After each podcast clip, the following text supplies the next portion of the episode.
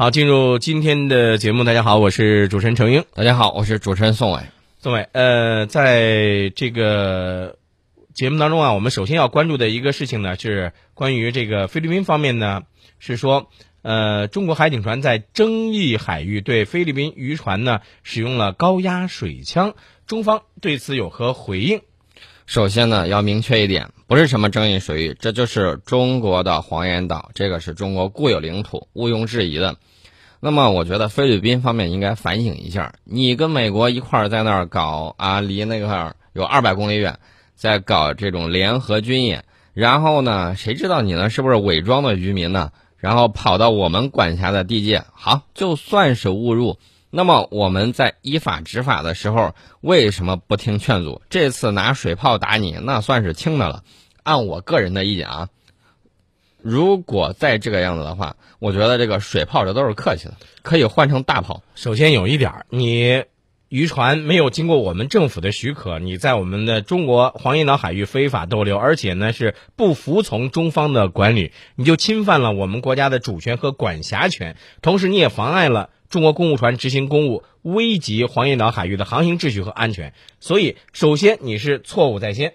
大家还记得不记得，原来菲律宾渔船曾经对我们中国台湾地区的这个渔船啊，他的那边是这个武装船只对我们开枪，有有这个吧？拿着机枪在那儿藏。对，如果我们就按照你对等的手段的话，拿大炮打你，我觉得一点都不亏。这次呢还好是水炮，其实要我个人觉得啊。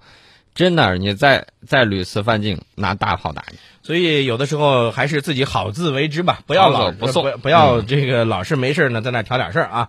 呃，咱们接下来呢要关注一下这个高科技的一些东西，或者说我们关注一下我们科技的一些最新的动态。哎，对，最近我们的科学家呢主导完成了陆地这个棉花这个基因组的这种测序。大家可以想啊，这个棉花，棉花有什么作用呢？这个首先有一点儿，这个棉花啊，这个冬天的时候呢，我们可以给它做成棉袄，呃。穿着上不冷是吧？嗯，现在而且棉袄都少了。还还有，我跟你说，原来不是叫什么棉籽油是吧？嗯，呃，这也是一个棉花，也是个重要的战略储备吧？嗯，棉花呢，其实很重要一点，在军事工业上应用的是，它可以做 TNT 炸弹呃炸药啊，TNT 炸药啊，而且是很重要的一个组成部分。那么，随着以后这种空气装药啊等等，这种爆炸威力比 TNT 要高出去这个两三倍的这种威力，嗯嗯，那么对棉花的这种需求呢，会稍微有一些下降。嗯，但是我们普通市民的这种生活呢，大家都知道棉制品穿着舒服，但是棉制品也有缩水的等等那一系列，对，那么就有待着一系列的这种呃纺织工业。加入其他的纤维，然后呢，把这个衣服做的又舒适又挺阔。那么你像咱们这回说到的陆地棉基因组的测序完成，它会起到什么样的这个作用？这个你想想，精确测定这个基因组，那么你就能够找到这个陆地棉的这种基因结构，微观分析单个基因，嗯，而且呢，可以给这个陆地棉利用分子遗传育种。这种改良品种啊，能够提供非常有力的这种帮助。嗯，啊，我觉得这个非常的好啊。陆地棉占全球棉花产量大概是百分之七十，我们国家是纺织工业大国嘛，嗯，大家要知道，棉花进口我们也是第一，因为人多嘛。对，呃，陆地棉基因测序完成呢，我们可以培育这种高产的、抗旱的、抗涝的这种陆地新棉品种。嗯，啊，我觉得这个技术很好。嗯，哎，呃，其实我以前看到过一份资料，就说咱们的这个呃，应该是棉花产棉大国吧？嗯啊，没错。除了这个之外，我觉得咱们这个煤矿、煤炭的资源也是很很很丰富的。对，我们之前曾经提过说，哎，这个煤变油的这个技术，嗯，呃，这个煤变油这个技术呢，我们之前说它应用到了我们的航空航天领域，嗯，那么这个液化油其实就是神华煤制油化工有限公司他们做的，嗯。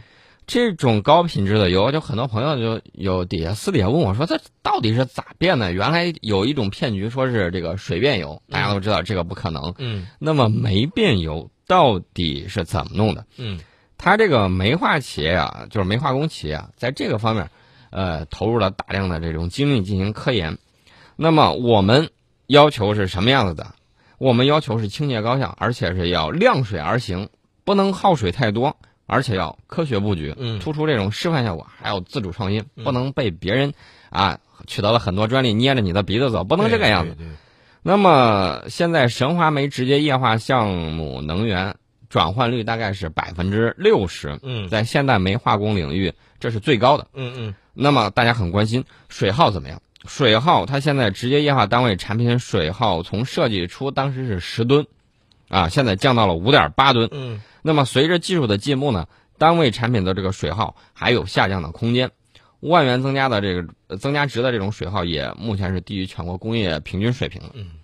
哎，宋伟，听你说了这么多啊，我就觉得当煤炭遇上航天的时候，这个突然就就感觉顿时高大上起来。原来大家觉得特别不起眼的黑金，但也不能说是这个煤不起眼啊，也有人说的是黑金，对吧？嗯，啊，那么你像这种当煤炭遇上航天之后，其实未来呃，我们还可以有很大的这个作为空间啊。对，其实，在大家非常关注环保的时代，大家对这个污染物的这个排放方面也是想有所了解的。嗯那么，这个煤液化高浓度的这种污水，现在神华集团它开发出的是含硫污水的这种气体，然后呢有这个深度预处理、二级生化等等这一系列的这种，呃，基本上接近于近零排放嗯啊，这个环保标准是非常高的。对。那么，在二零一四年的时候，神华煤它直接液化，呃，大概是生产的油品是九十万吨。嗯嗯嗯，那么目前它年产油品是四百万吨，到现在为止，我觉得这个还是不错的。目前投运的只是第一条生产线，以后还有第二、第三条生产线要去建设。那么以后呢，在各项生产工艺流程实践之中，会不断的对它进行优化。其实除了这些能源之外啊，我们也非常的关注我们的这个制造业。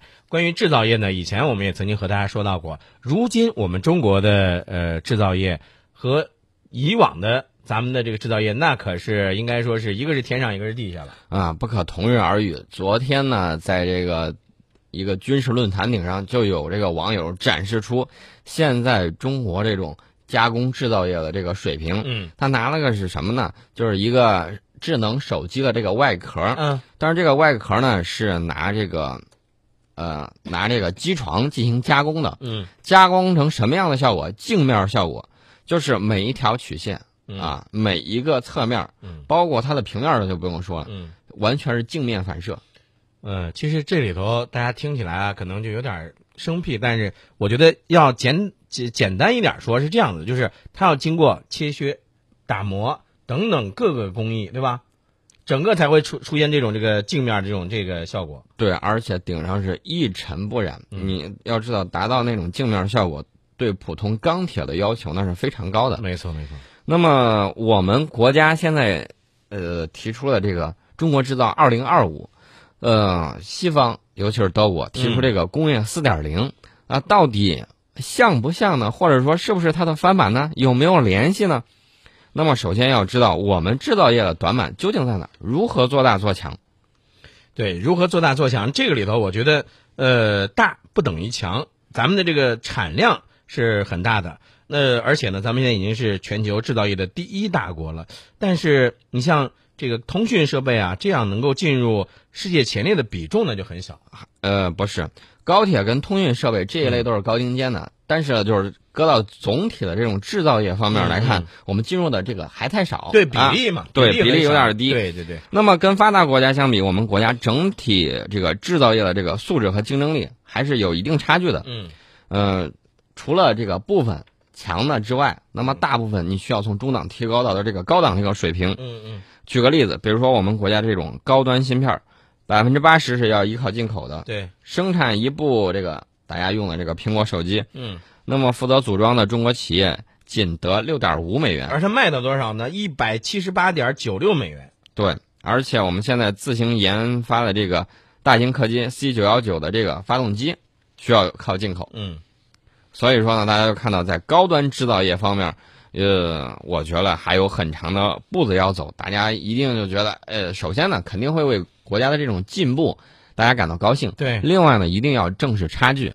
我一向对我们的这个感觉就是，啊、部分部分领域嗯嗯啊、是一个非常高的水平，甚至领先世界，嗯有这些领域。但是呢，也要看到有很多还在那中档那儿徘徊呢，还得继续往上走。